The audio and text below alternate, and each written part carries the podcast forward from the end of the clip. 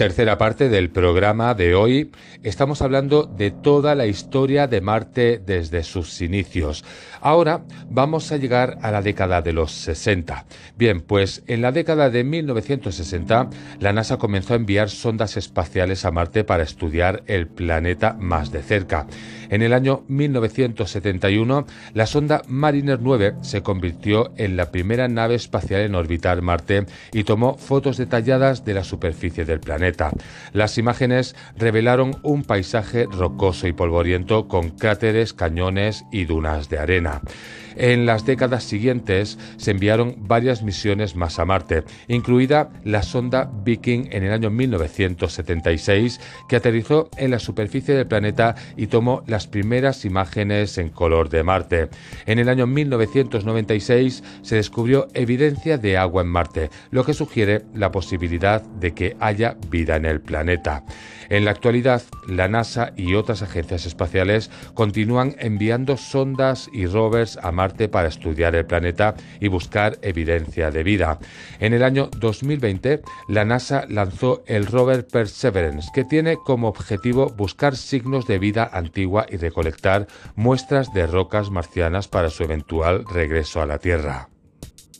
En definitiva, con todo esto que os he explicado, el descubrimiento de Marte es uno de los acontecimientos más importantes en la historia de la astronomía. Aunque muchos nombres han sido asociados con este descubrimiento, es justo reconocer a Giovanni Schiaparelli como el descubridor histórico de Marte. Gracias a su trabajo y dedicación, hoy en día conocemos mucho más sobre este planeta rojo y su potencial para la exploración y la colonización futura. Si bien esta carrera espacial de los años 60 debería haber disipado lo que era la creencia de vida en Marte, resulta que esto no hizo más que potenciarla. Cuando hablamos de todo esto, resulta que en el año 1976 la NASA difunde unas fotos sorprendentes de la superficie de Marte. Estas fotografías revelaban un terreno inhóspito salpicado de cráteres y promontorios en el que se podía distinguir en la parte superior derecha una elevación con forma de rostro humano. Las imágenes pronto se convirtieron en un auténtico fenómeno de masas y alimentaron teorías ufológicas de todo tipo.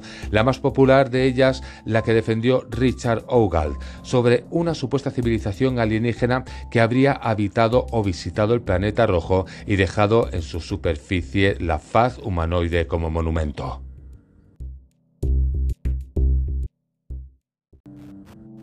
Durante los 20 años siguientes a la difusión de las fotografías de la cara de Marte, el debate fue intenso entre los científicos que señalaban que se trataba de una curiosa coincidencia de luces y orografía marciana y los ufólogos defendían teorías como la de Ogland mientras la NASA, aunque desmentía que se pudiese tratar de una construcción artificial, parecía disfrutar de las pasiones que desataban sus instantáneas, porque habían conseguido exactamente lo que querían cuando las difundieron, atraer la atención del gran público hacia la exploración del planeta rojo.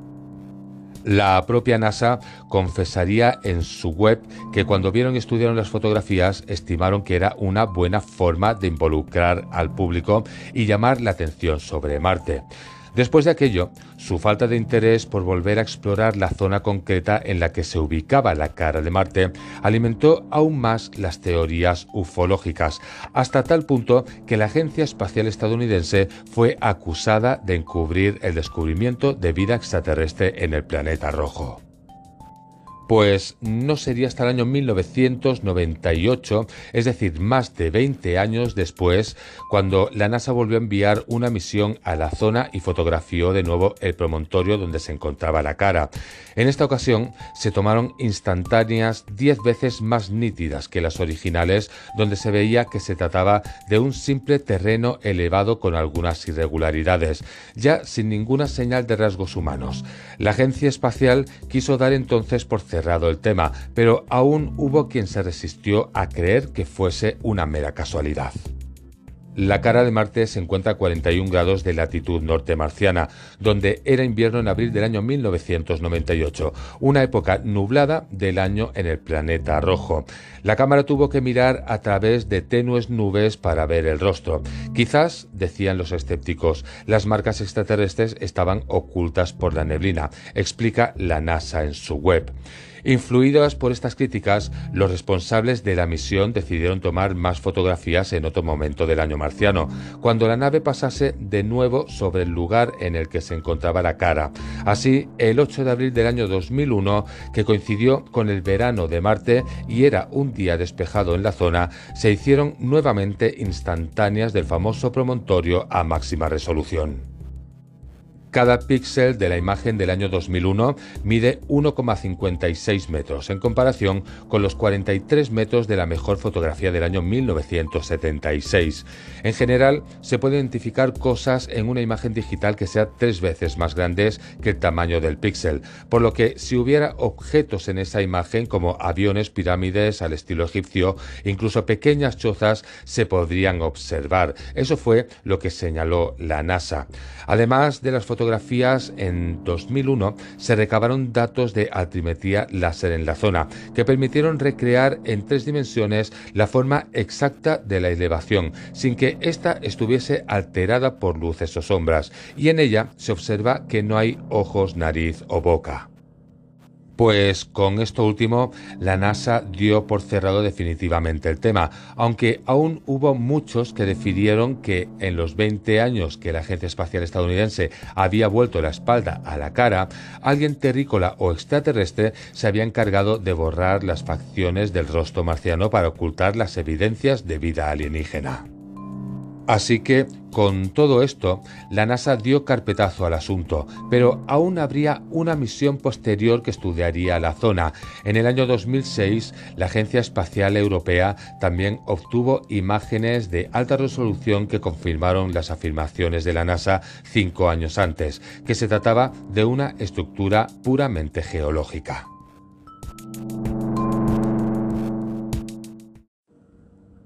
Si teníamos que seguir hablando de casos o cosas extrañas en el planeta Marte o sus alrededores, porque en este caso nos iríamos a una de las lunas de Marte, sería una de las fotografías recibidas del año 1998. Hablamos del monolito de Phobos. Y es que, aunque parezca cuestión de fantasía o superchería, el poco conocido caso del hallazgo de un monolito que a todas luces parece ser un obelisco en una de las lunas marcianas es un hecho que no deja de causar fascinación e intriga a la comunidad científica. El llamado monolito de Marte fue descubierto en el año 1998 por el técnico Efraín Palermo, quien, trabajando en la revisión de las imágenes digitales capturadas por la NASA acerca de Marte, notó que en la superficie de una luna, es la llamada Phobos, había un objeto que proyectaba una sombra bastante anómala. Días después del hallazgo, otro contratista de la NASA llamado Lan Fleming, quien se encontraba revisando las imágenes digitales de Phobos en el Centro Espacial Johnson afirmó que el objeto era real y encendió todas las alarmas. Realmente, y con los años que han pasado hasta día de hoy, del objeto en cuestión se sabe relativamente, o podríamos decir muy poco. Solo que fue capturado en una serie de imágenes de la sonda espacial Mars Global Surveyor en las fotos de SPS 252603 y SPS 255103 del año 1998. Según los cálculos aproximados, el monolito tiene una dimensión realmente gigantesca de unos 90 metros de alto por 85 metros de ancho. Pues ante este hallazgo existió una propuesta de que algún día se pudiese enviar una sonda o robot a explorar Phobos y más precisamente el monolito mismo. Esto según una idea del Mars Institute quien planteó la construcción del robot Prime. Desgraciadamente resulta que esta idea no caló y no tuvo financiamiento alguno.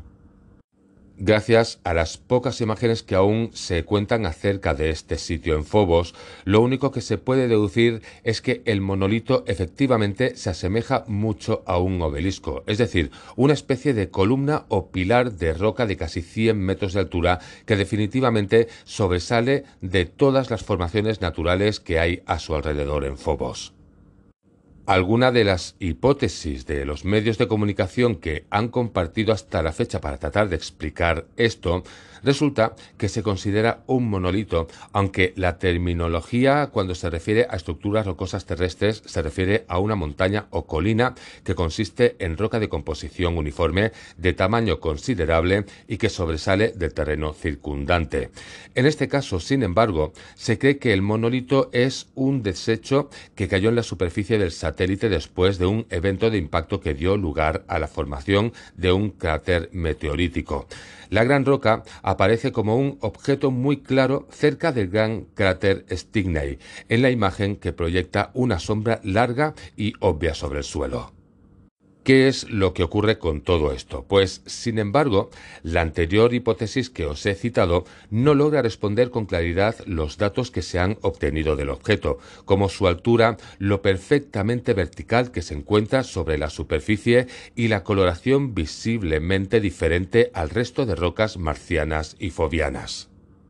Cuando hablamos de ramas como la ufología o teóricos de la conspiración, estos afirman que el no investigar más acerca de este monolito es algo bastante sospechoso por parte de la NASA, pues sugieren que están ocultando información importante sobre la existencia de vida extraterrestre. Pues con todo esto nos vamos a la cuarta y última parte del programa de hoy.